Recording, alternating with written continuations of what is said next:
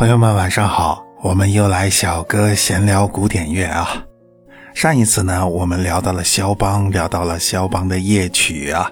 呃，那么夜曲呢，这种音乐形式呢，是满足我们人类有很多很多时间在晚上，那么需要一种安静的、呃平和的、具有冥想性质的这些音乐。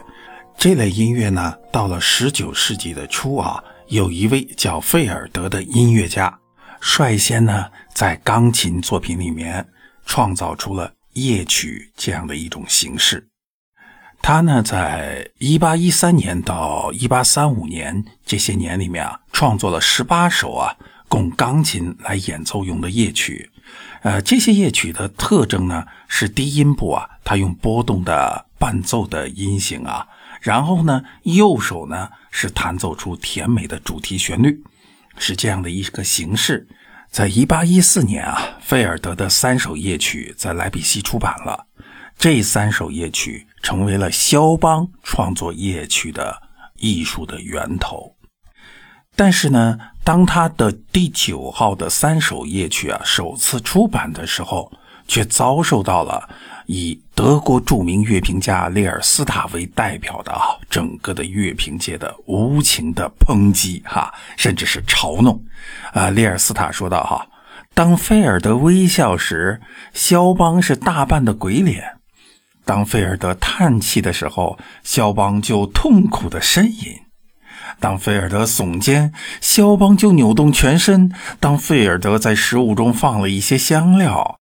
肖邦呢，就空腹吃入了一大把的辣胡椒。如果把菲尔德放在一个哈哈镜的前面，而使每一个精致的表现变得粗糙，那就成了肖邦的作品。我们现在只好恳求肖邦先生啊，自然一点吧。为什么列尔斯塔他们会这么说呢？这么来评价肖邦呢？那是因为啊。呃，传统的夜曲呢，相对来讲呢，因为适应晚上嘛，所以他们更加的平和一些，更加听起来比较呃普通一些，它的旋律更加的平缓一些。但是肖邦呢，呃，在表现夜曲的时候呢，他加上了一些很深沉的戏剧性的热情和独创性的一些诗意。所以呢，他在技巧上呢，又显现出来的独创性的啊，这种的弹性的速度和变化多端的装饰音，所以和那些他们原来先入为主的啊，就纯粹的只是安静、只是祥和、只是冥想的那种音乐风格啊，就有一些格格不入了。所以呢，当他们先入为主的认为夜曲是那个样子的时候，肖邦这种创意就在他们的耳朵里面呢，听的就有点刺耳了。但实际上，正是因为肖邦的这样的一个创意，才将夜曲的这样一种音乐形式托高到了一个更高的艺术境界啊！像列尔斯塔这些乐评家，反而最终是一笑史册啊。他们认为肖邦的那些表现过度的哈，过于刺激性的所谓的刺鼻的胡椒啊，反而是我们现在特别特别喜欢的，让大家备受推崇的音乐元素啊。任何新鲜的事物在初次出现的时候，往往都会受到传统的保守的审美的抨击，甚至是否定。但真正的好音乐。最终会经过历史的检验啊，好的就会留下来，就会被我们所喜爱。肖邦的第九号的夜曲啊，是他在一八三一年啊来到巴黎的之前就已经创作完成了。他自己呢也特别喜欢在一些沙龙啊，还有一些朋友的聚会里面呢弹奏其中的第二首啊。第二首是降 E 大调的夜曲，这首夜曲呢也是成为现在大家最喜欢的肖邦的夜曲之一。说到这个曲子呢。他还是代表了一段友谊。就肖邦刚到巴黎的时候呢，他用的一个钢琴啊，琴键不太好弹，比较笨重啊，弹性和速度性呢都达不到肖邦自己的要求。这个时候呢，有一位叫布列伊的夫人啊，也是肖邦的好朋友啊，就送给了他一架好的钢琴，触键灵活的钢琴。这台钢琴肖邦特别的喜欢，一直伴随他到肖邦自己去世啊。肖邦呢是为了答谢布雷伊夫人，特意的把这个第九号作品的第二首的夜曲呢提献给了这个布雷伊夫人，以纪念他们之间的深厚的友谊。那好，我们现在就一起来听这首肖邦夜曲中的代表作，作品九的降 E 大调夜曲。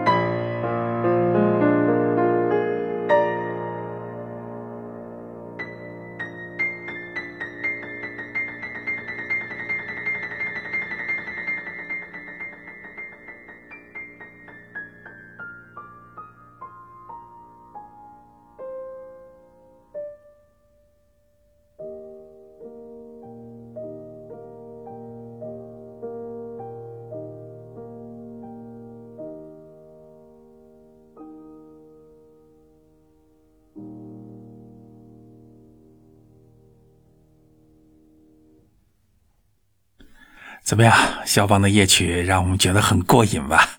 真是太美了哈，这种感觉。那么整个肖邦的夜曲呢，它总共哈，我们大家公认的哈，现在哈，各个音乐家、各个演奏家公认的是二十一首夜曲。呃，这些夜曲它的内容也非常的丰富，我我会在下面的闲聊的节目里面继续向大家来做介绍。那么今天呢，我们就先聊到这里。欢迎大家过来一起跟我闲聊古典乐，欢迎大家订阅关注我，并且更多的给我提出宝贵意见。OK，晚安。